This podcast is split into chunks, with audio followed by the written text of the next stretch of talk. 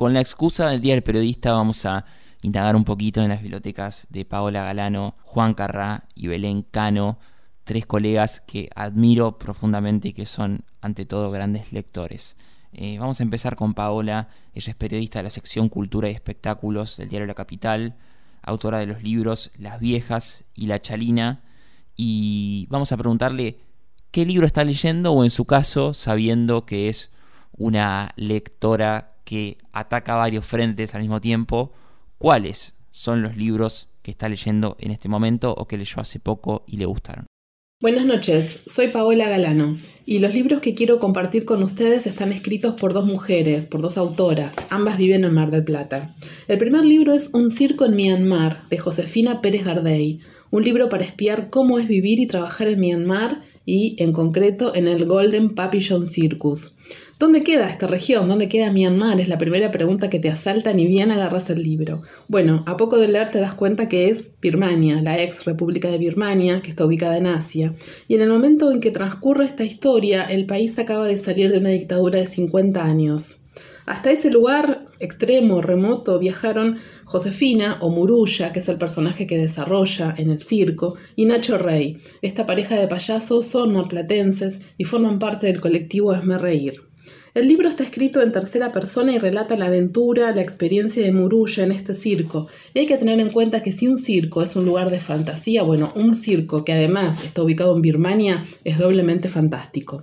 Aparecen calores extremos, carpas agobiantes, grupos de artistas interétnicos, víboras amenazantes, gallinas que son parte del espectáculo, traiciones que se generan entre los mismos grupos de artistas, falta de público, una constante eh, amenaza de falta de público y también las mudanzas que tiene que hacer la carpa de un lado al otro de la ciudad.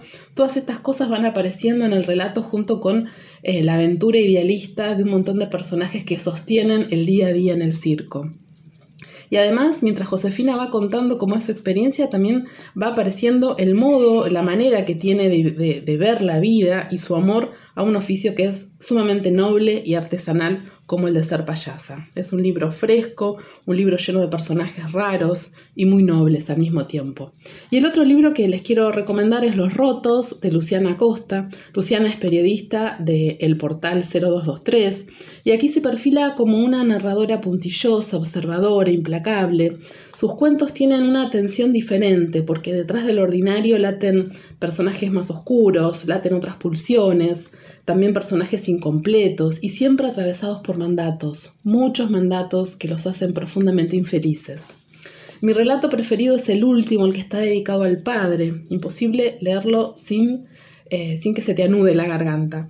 Un padre que se muere, que van apareciendo los recuerdos, los recuerdos de esta hija, en el medio se va metiendo la historia del país y en el medio también esta hija que acompaña que perdona y que al mismo tiempo entiende esos silencios terribles que tiene su papá. Son historias muy sensibles y escritas siempre con el entusiasmo, con la valentía de una periodista joven que está emergiendo en la literatura. Bueno, las dos autoras que elegí viven en Mar del Plata, pero no nacieron acá. Luciana es de Bahía Blanca y Josefina es de Tandil. Dos libros para conocer a dos autoras que viven acá, que están cerca y que relatan en sus libros experiencias diferentes. Y por otro lado, también tengo cerca dos libros que me acaban de regalar. Una amiga se mudó y me regaló esos libros que, no quería en su biblioteca. Y se trata del segundo sexo de Simón de Beauvoir y también un libro eh, que relata la historia de Rosa Luxemburgo. Así que como suelo leer varias cosas al mismo tiempo, estoy con esos libros ahí dando vueltas en, mi mesa y en la cama y donde, donde suelo leer. Bueno, muchísimas gracias Federico por esta invitación. Espero les haya servido. También hubo otro libro que le gustó muchísimo a Paola Galano en el último tiempo y como Chapa nos lo va a recomendar en Invasión de Brolis.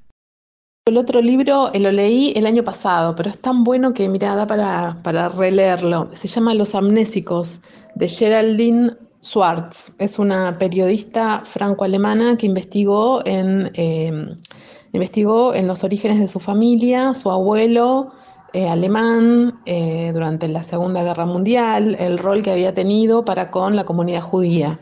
Y encontró, investigó que el abuelo le, compró una fábrica a, poquísimo dinero a, a un empresario judío y analiza todo eh, analiza toda la, situación de la posguerra en relación a, los judíos y a la culpa que los alemanes tienen o no en relación al holocausto. Con estos cinco recomendados de Paola Galano nos vamos directo a la biblioteca de Juan Carrá, que es periodista, escritor y maestro, fue mi, uno de mis grandes maestros de periodismo. Tiene grandes libros publicados, es un escritor prolífico.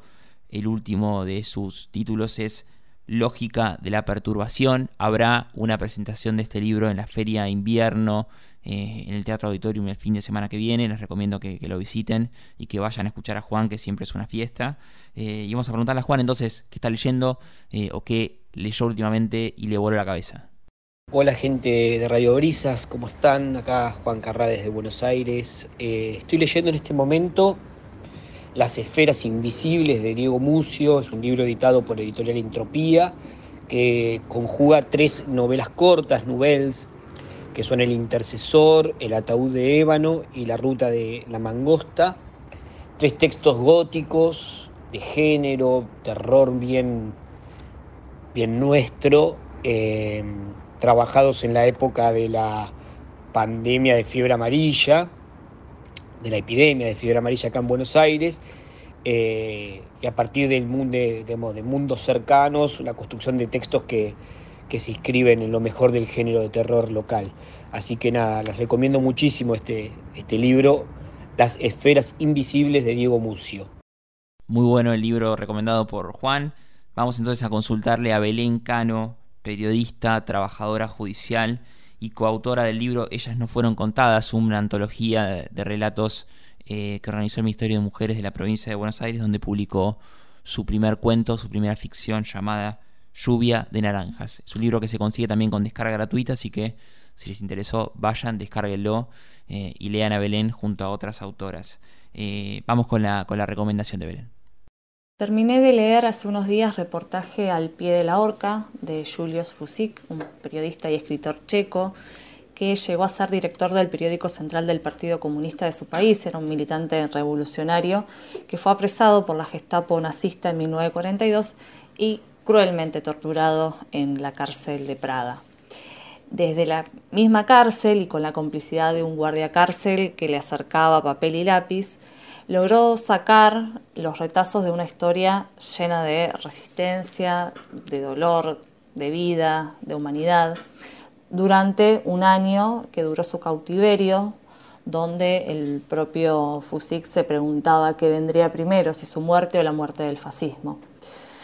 Fue finalmente condenado a muerte por crímenes que no cometió el 8 de septiembre de 1943 en un campo de concentración de Berlín, de hecho, en, esa fecha, el 8 de septiembre, se conmemora aún hoy el Día Internacional del Periodista.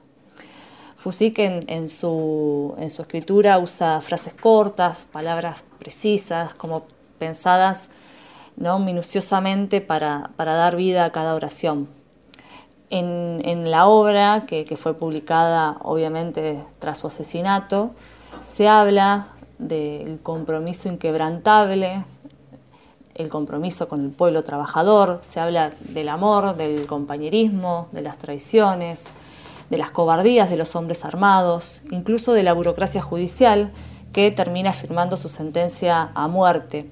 En un pasaje del, del libro dice, con el juez de instrucción todo ha sido correcto y frío como el hielo. En la Gestapo por lo menos había un poco de vida, algo terrible pero vivo. Allí dentro había pasión, por un lado la pasión de los combatientes y por el otro la pasión de los cazadores, de las fieras, de los simples ladrones.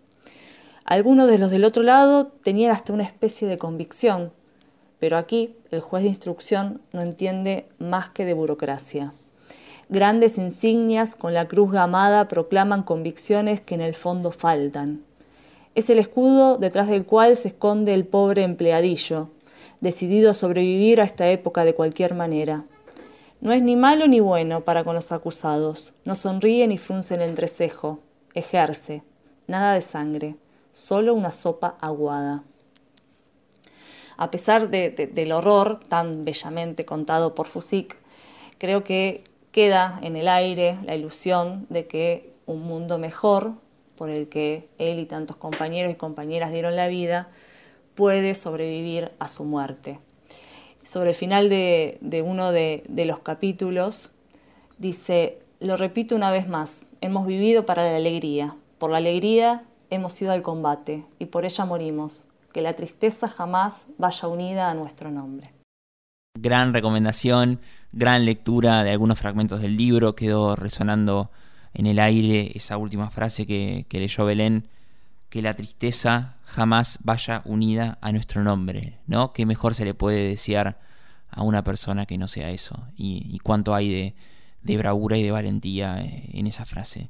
Eh, bueno, algunos lujos que me doy eh, en Invasión de Brolis, conversar con colegas que son muy buenos y siempre muy generosos conmigo, con este espacio. Y en este caso nos llevamos muchas recomendaciones con la excusa del Día del Periodista. Feliz día para todos los colegas.